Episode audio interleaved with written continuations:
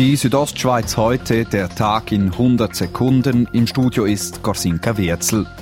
Große Felsbrocken und Geröll haben im Unterengadin gestern die Straße zwischen Martina und Vinadi an der Grenze zu Österreich verschüttet. Pascal Fetsch, Mediensprecher der Kantonspolizei zur aktuellen Lage.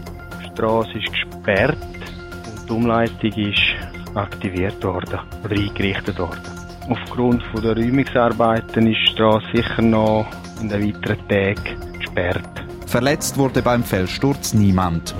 Gestern Mittag ist in Davos im Gebiet Bolgen ein Gleitschirmpilot abgestürzt. Er verletzte sich dabei mittelschwer am Bein. Das meldet die Kantonspolizei heute. Der Unfall geschah demnach beim Landeanflug. Zum Sport Ski Alpin. Zum Saisonabschluss gewann der Franzose Clément Noël heute vor dem Österreicher Manuel Feller den Slalom in Andorra. Dritter wurde der Schweizer Daniel Juhl. Bei den Frauen stand heute noch der Riesenslalom auf dem Programm. Gewonnen hat diesen die US-Amerikanerin Michaela Schifrin. Damit holt sie sich zum ersten Mal in ihrer Karriere die kleine Kristallkugel im Riesenslalom.